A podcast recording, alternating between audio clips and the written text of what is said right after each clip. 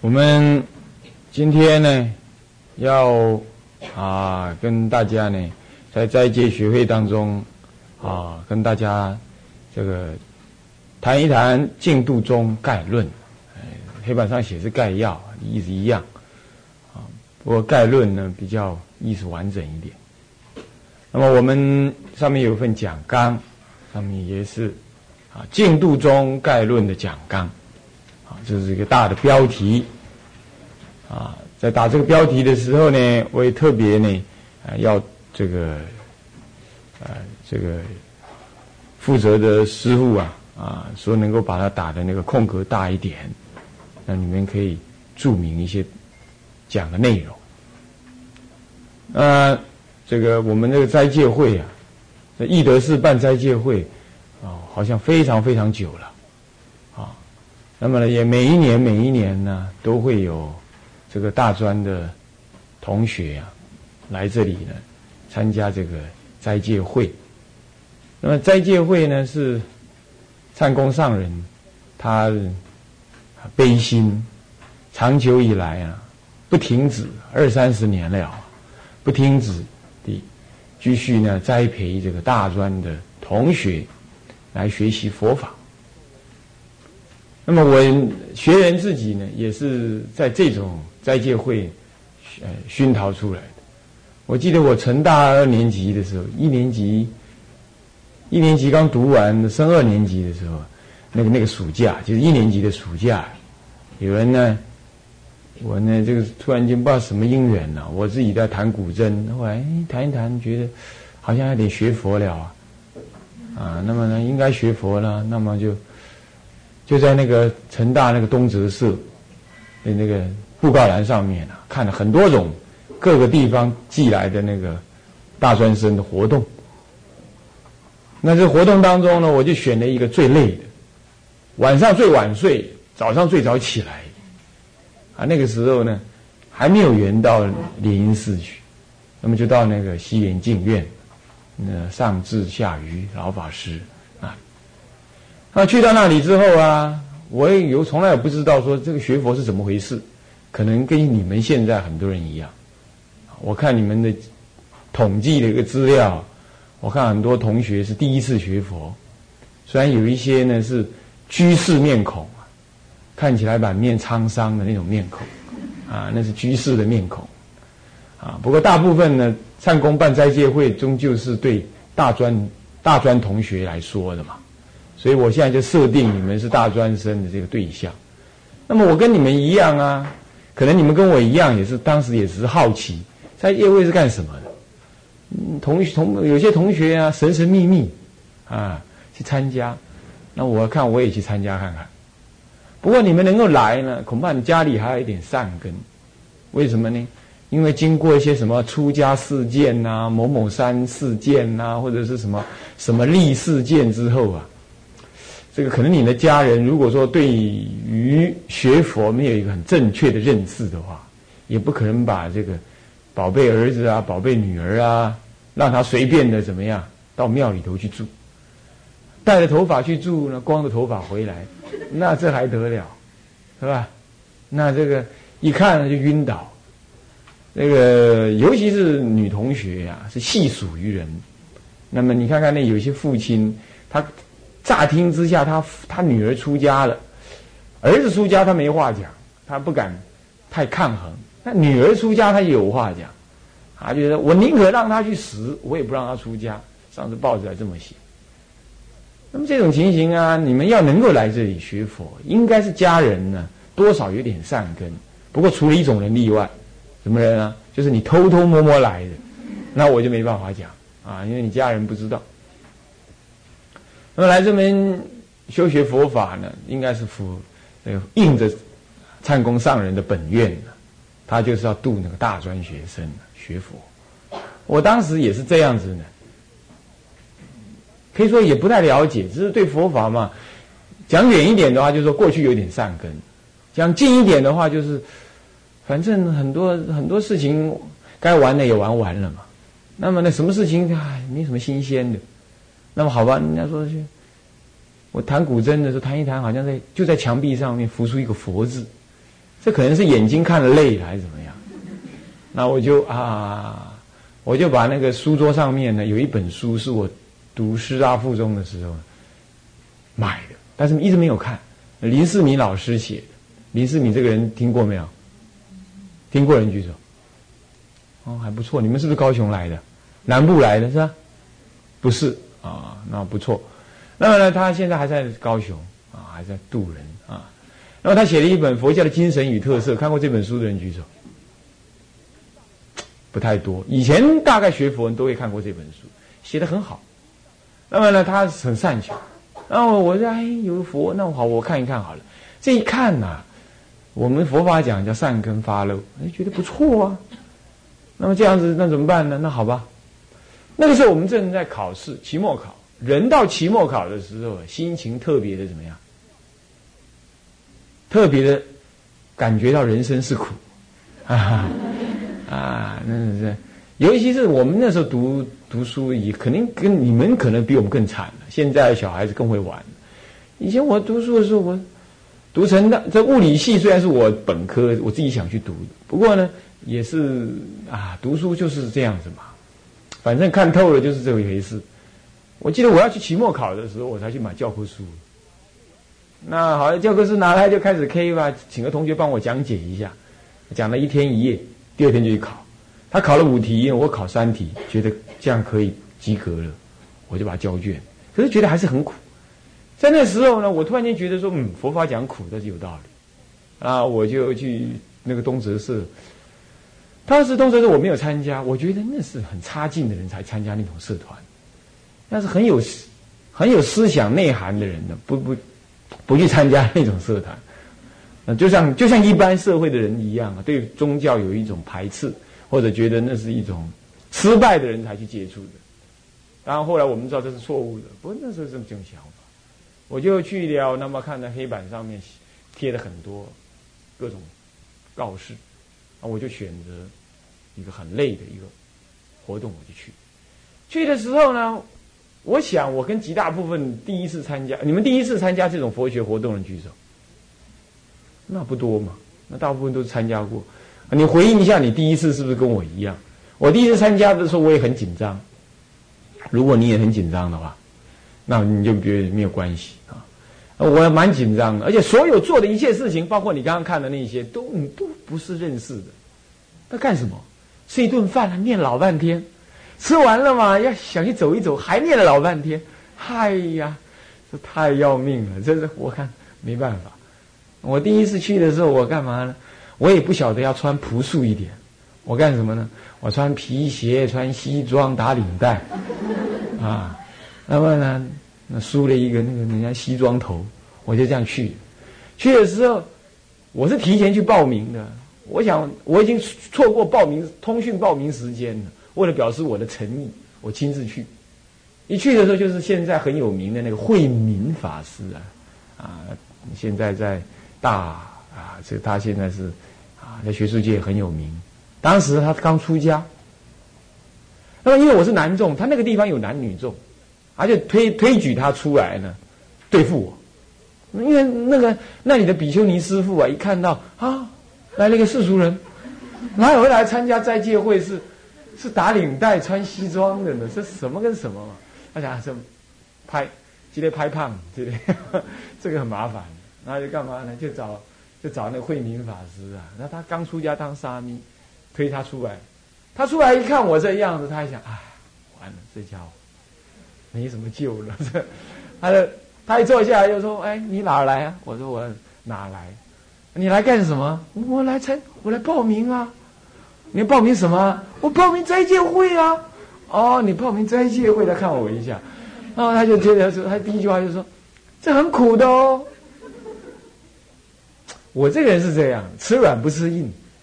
你跟我讲很苦，你都还没跟我讲说我可不可以参加，你就跟我讲很苦，分明看不起我嘛。那我就跟他，我硬着头皮说没关系，我我我准备来吃苦。哦，是这样子的，那好好好，那么你就。你就填上资资料表吧。他既然这么讲了，他既我既然这么答，他只要让我参加，他就我就像这样报名了，按照吃饭吧。你要知道，我不是正式去报道，我只是去报名而已。距离报道时间还有三五天，所以人家那根本就还在筹备而已，也没有其他人，也没人招呼我。他就说：“哎，吃饭到了，时间到了。”我一看，拜托，才十一点呢，就吃饭了。我就想：“哎呀，怎么这么麻烦。”好好好，既然来了，不入虎穴焉得虎子？算了，那就吃吧。那么坐下，我他就就有个学长，那个学长是。嗯，台北有个台北医学院是吧？台北医学，他那里就台北医学院师大中道社。你们有没有师大中道社的同学？有没有？没有。有没有台北医学院同学？没有，真糟糕。那么呢？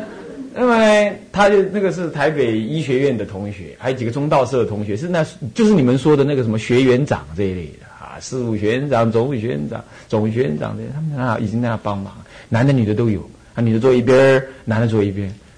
哎呀，哎呀，泾渭分明，哦，那就找一个男众坐的地方坐下。坐下来，他饭已经盛好了。我一我坐下来，我饭就拿起来，对对，筷子拿起来，我一看，哎，左右都没动，好吧，又放下去，再把筷子往下一放。那，那我想又要干嘛了？然后我就看到有个师傅过来啊，大家好合掌啊，还要合掌啊。然后就我以为合掌就稀里糊涂一下子而已，不是，他慢慢打。公羊请进，我听这个调子我就知道啊，完了，不晓得要唱多久。那我完全不知道，我坐在那里，就他就年轻人嘛，就是怎么样，就是就耍气派。他看我什么都不会嘛，他他想这家伙一坐下来就想吃饭，一定什么都不会。他就拿了一个那个二十灵斋仪拿给我。我那我呢？我就，我就假装我很，我想，我在想，这，我第一次来，不能给人家看扁，我一定要装的很老道的那样子。然后呢，他拿着来，我就跟他讲，不用。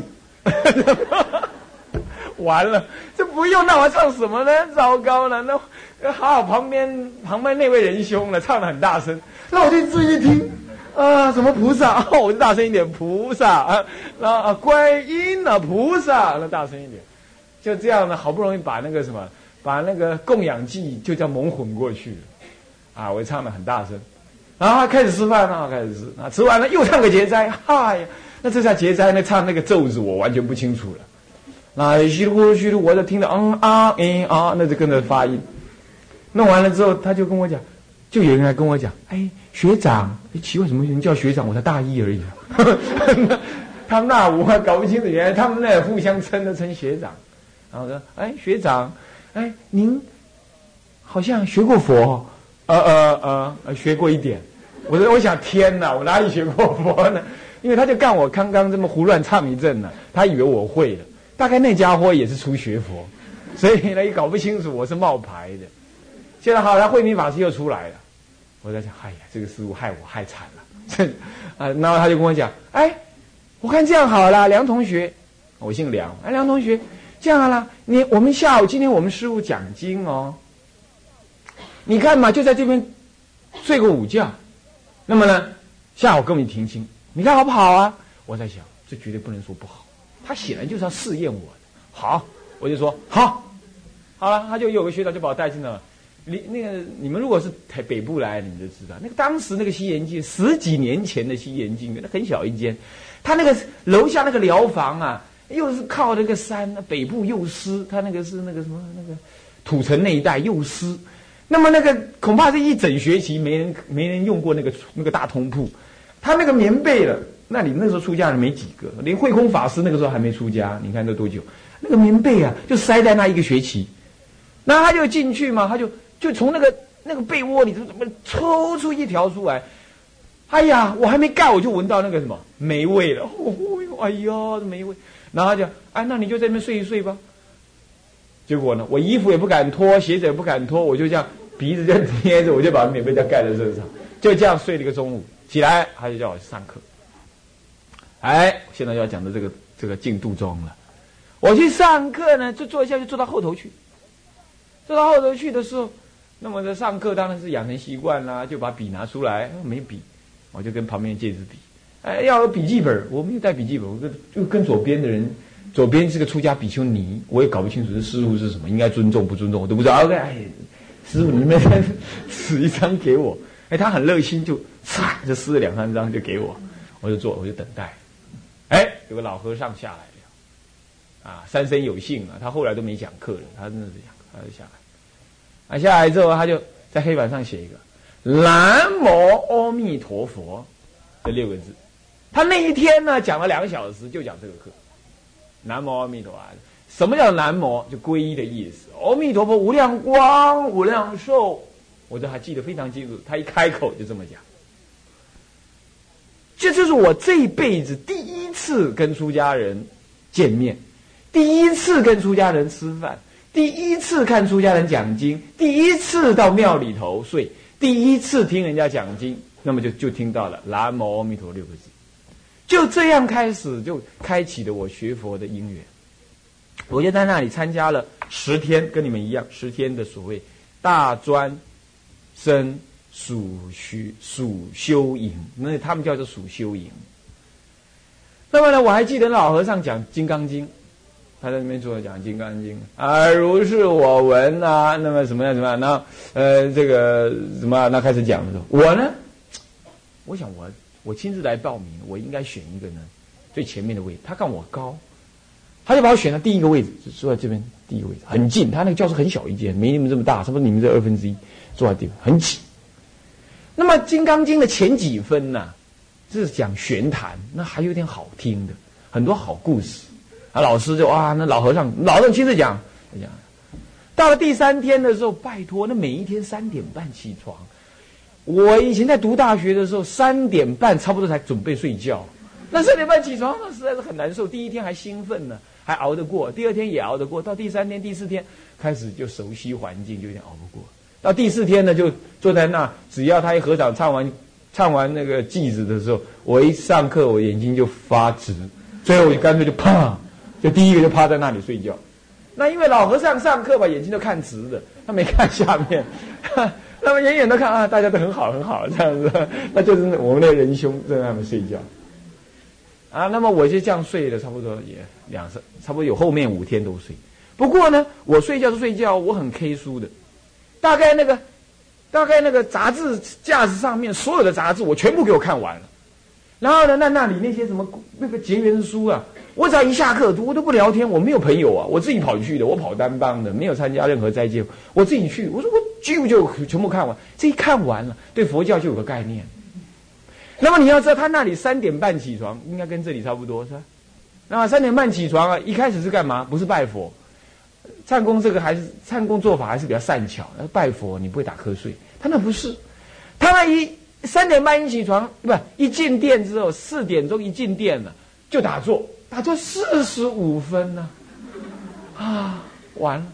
我第一次去的时候，我在想，我已经给人家觉得我从来没学佛了，我差点报不上名，我一定不能够怎么样输人家。台湾话讲，输人唔输丁，输丁拍跨兵，所以我不能输啊。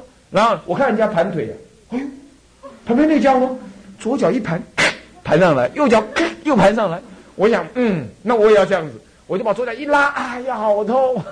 那么呢，看看我这脚还晃在那里也不行，就硬拉硬拉硬拉拉上来，双盘盘在那已经像什么？我在想到什么呢？以前我我母亲都是买那个白斩鸡，有没有？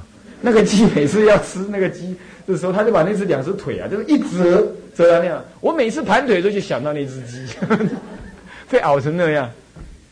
到第三天的时候，那个四十分钟就像我的地狱一样啊！那全身那个汗呐，从里头一直一直掉到外头，每一次都在换一件衣服。很不幸的是，我没有拿任何衣服去换，我也不知道拿衣服换，就是那件衣服就是拧干了之后再把它穿进去，是这样子，全身冒汗呐。一个早课坐下来是汗呐，这流的是像虚脱一样。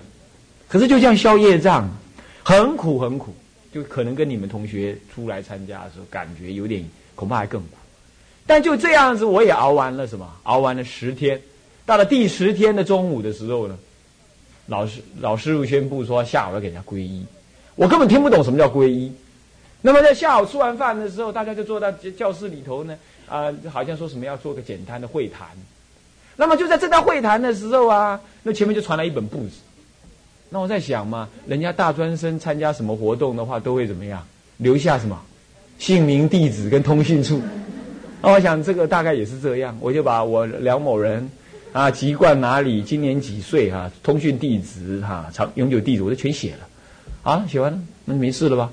哎，等一下，我说说说，现在呢呃要皈依的同学呢准备啊上殿啊，我念名字啊等等等等，哎呀，念我的名字，我想哎不对呀，我又没有要皈依，我就去跟他理论，我在想哪里可以这样子，我又没有皈依，怎么硬叫我去皈依？这分明是乱来嘛！我也跑去，我在想，我还要再看圣经，我还在看老子，我看庄子，我才不一定信佛嘞。信佛那我是学一学可以啊，我不一定信佛。我那个想法是这样。好了，我就去了。那个师傅呢，中年中年的师傅是女众师傅，他好没好气的跟我讲啊，你不要皈依啊。哦，不过不对呀，这是你自己写的嘛？喏，你看，我一看，哎呀哎呀，完了，这上面那不是通讯录吗？不是啊。上面写的嘛，皈依登记。哎呀，刚刚没看清楚，就把它写，好好好，就皈依了。我就这样是皈依的了。我是这样是皈依的，我变。那么这样皈依之后，我就回到成大了吧？我心里在想，哎呀，我不要皈依，我不要，我还是要，我还是要过我自己的生活。我当时在成大生活就是蛮蛮自由的。好了，我先回到成大去的时候，我回到家里，我突然间有个脱胎换骨的感觉。哎，怪了，你看。进入佛门才十天，而且我这个人还不想皈依耶，没有要皈依，而又刚好又这样子莫名其妙去皈依，像这种情况不应该算是有善根吧？但是呢，就这样子从土城坐车子坐到那个博爱路，台北的博爱路，那是最繁华的地方。一下了车，我突然间觉得我像另外一个世界来的人一样，我开始不能够接受这个世界这么繁华那样子。那个时候我留头发留这么长，留得很长，比你们现在头每个人头发都长。是那个约翰南农式的那种披头，那么长。我回去就看得很烦，我就把也剃了。还要留胡子，我就把胡子给刮了。那么我母亲呢，要我吃什么？我说啊，什么都好。我经过吃素之后，我并没有立刻就吃素，还是有吃荤。那个时候，可是呢，我回去总觉得，嘿，这个世界真的很无聊哎。电视看一看，没有一台可以看，当时就三台，说了算了中视、台视、华视，哈，没什么可以看。好。那么又回到，又觉得没意思，就提早回到学校去。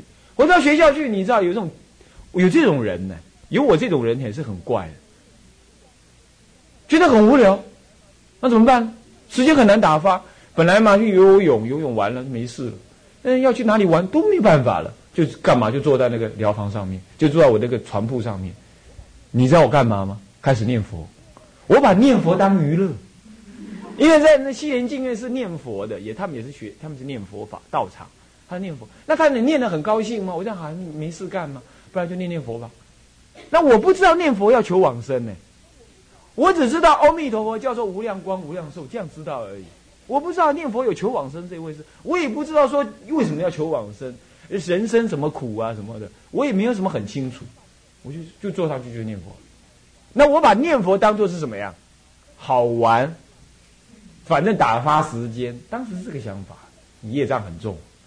就在那个时候，突然间有个人来了，哎，某人某人，哎，你怎么这么早回来？啊，我要回来多看一点书。我那时候是物理狂，哎呀，很爱看物理书。我读物理系，又很爱弄东弄西。他说这样好不好？我们有个教授要出门出国去，他叫我帮忙看他的房子。可是现在我也有事，你来帮我看。我说好好好，那帮你看就帮你看吧。去他那老房子去。哎一看到第二天台风来了，那第三天的时候，哇，台风从台南进来，那狂风骤雨啊！那我就躺在他的书桌那个书书房里头躺着躺着躺着，突然间怎么停电了？哇，那风非常大，外面那个就像那个鬼触刮了那牙体，赶快了呢。诶，我躺在那就停电了，我躺在了床上面，觉得很奇怪这样子，很奇怪，很奇怪，很奇怪。突然间有个想法，哎呀！我念念佛，阿弥陀佛，阿弥陀佛，阿弥陀佛，阿弥陀佛，阿弥陀佛。你们念念念，会怕？念念，哎，念突然好像有个声音跟我讲：起来，起来，起来。有人这样跟我讲，好像是这种感觉，或者是反正就躺不住了。我就什么，我就整个人就爬起来，就我就往那个摸黑摸黑走出去，你知道吗？摸黑摸黑走出去，一走到门口后面，突然一个大声，砰！这样一棵老树垮下来，就压在我那个躺的那个原来那个地方。好像没有没有直接压在那个床上面，但是压坏那个房子，恐怕我也会受伤，就走出去而已。啊！我想，哎呀，好险，我小命快没了。我就想，哎，这一定是念佛的感应。就像回来之后，我就开始大转法轮了。我遇到人就跟人家讲念佛有好处啊，我历劫归来啊，我就跟他这样讲，就讲哎，到处宣传，就这样，就正从那个时候开始呢，我就理平头了，就是理个皮好平头，五分平头。那时候成大就出现了一个怪人，手里带个一百零八颗的念珠，穿着罗汉鞋，我穿出家人的鞋子，穿出家人的鞋子，穿着罗汉鞋。手里带一百零卡巴的念珠，裤子永远是什么？永远是功夫裤，上衣永远是白色的上衣。那么呢，理个平头，那么呢，上课都是盘腿坐着。那那那家伙就是我。那我就这样子，我就开始信阿弥陀佛。所以我信仰阿弥陀佛啊，事实上是从颠倒妄想信入的，根本就不知道是什么是阿弥。就是当然知道无量光无量寿，可是老和尚这样解释对我没什么多大意义，对我是没什么意义。就是那次是没。没有受那次伤害之后，我觉得哎念佛有用哎，就这样子，我回去就开始弘扬净度法门。我遇到人我就跟他讲，哎，念佛管用，念佛管用，你知道吗？我那天晚上如何如何如何，我逢到人我就讲一遍那个故事。那同学当中也有善根深厚的，听一听哦，这样哦，那我们来，那我们来念看看吧，就这样，就这样。那后来我到大二下学期开始吃素。到了大二，就是进入大二，我就开始只能一直学佛。我就搬出来住，可怪了，我就自己搬出来住，还学着做早晚课，早上四点起床，哎，就要做早晚课，那么就拿那个录音带跟着唱吗？弄得人家隔壁那个鸡也长不大，跟我乱跳这样子，从来没有人，人家那里很安静的，你知道，那一叫起来又打地钟啊什么，弄得很吵，人家。啊，人家那个学妹那个对面那个学姐就跟我讲，你不要这样，她也是学佛的，跟我讲你不要这样。然后就说：“我看你这个人呢，蛮喜欢学佛，又喜欢念佛。那么这样好了，我带你到禅公那里，我建议你去。就这样，他建议我去。那我第一次到上林寺是在大二的暑啊寒假，我就想上林寺。上林寺那时候就没有感觉像第一次那样子格格不入了啊。那么就就就一路就这样子。”亲近唱功，那么亲近唱功，二年级、三年级、四年级当兵，第一年当兵，第二年当兵完了，当兵完了又来义德寺女生斋戒会，我当侍者来到这里。那时候旧房子不知道哪一间呢，恐怕拆了，恐怕是拆了。那个时候他是住在那个大殿旁边呢，有有的专属的疗房，男众睡在那里。那么在那边之后，啊，后来就出家，出家之后十年了啊，我们从来没再踏进来嘉义。更不要说来义德寺，那么是最后，那么这次今这次又再来，算是十年呢，就地重游啊，那变化也太大。当时易德寺好像没几个比丘尼，好现在好像很多，好不过也分不清楚到底你们是哪里来啊，是不是在那边出家？不知道。总而言之，一切变化这么多了。那我讲这个告诉你们是什么意思？我就说，对一个大专生学佛来讲啊，凭的呢是两件事，一个是机机缘，善根因缘，呃，一个是机缘，就是你的朋友。你的外援，凭着你的外援带你去学佛，第一种；第二种是凭着你过去的善根。要不了有没有这两种的话，你学佛恐怕也不一定学得下去。不过有这两种呢，需要就是第三种了。就不管你善根深啊浅啊，或者是怎么样，你有这两种因缘，人家带你你学佛，就第一个外援嘛，有善好的外援，人家带领你学佛，就像有人当时有人善缘呢。介绍我到灵寺去一样，有这种善缘。第二种就是你自己的善根因缘，那你靠你自己培养了啦。怎么培养啊？怎么培养啊？存好心，说好话，做好事，这样就能培养你的善根因缘啊。要多听经闻法，对出家人恭敬，对三宝恭敬，这就培养你的善根因缘。这样你自己的善根因缘成熟。你比如像当时我自己。根本就不想要皈依的啊！可是凭着过去的业力推动啊，业力听得懂吗？